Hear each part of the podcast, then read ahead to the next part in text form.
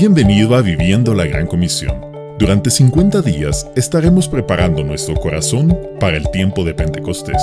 Escucha este devocional para tu vida de parte de la Coordinadora Regional de Misiones Nazarenas Internacionales, Ruth Bravo. ¿Ha encendido una vela en medio de un corte eléctrico de luz? Tenemos cierta tranquilidad cuando en medio de la oscuridad por fin podemos ver por dónde andar. Jesús usa el ejemplo de una lámpara para afirmar, ustedes son la luz de este mundo.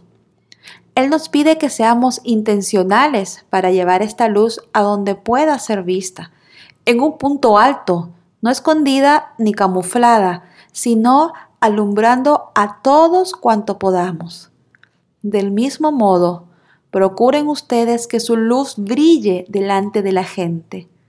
El resultado de ser vistos por todos es que nuestras buenas acciones apuntarán al Señor y las personas a nuestro alrededor glorificarán el nombre de Dios. Señor, ayúdame a hacer luz en medio de las tinieblas, que en medio de esta pandemia que ha traído dolor, muerte y oscuridad, yo pueda mostrar la esperanza y luz de Cristo a los demás.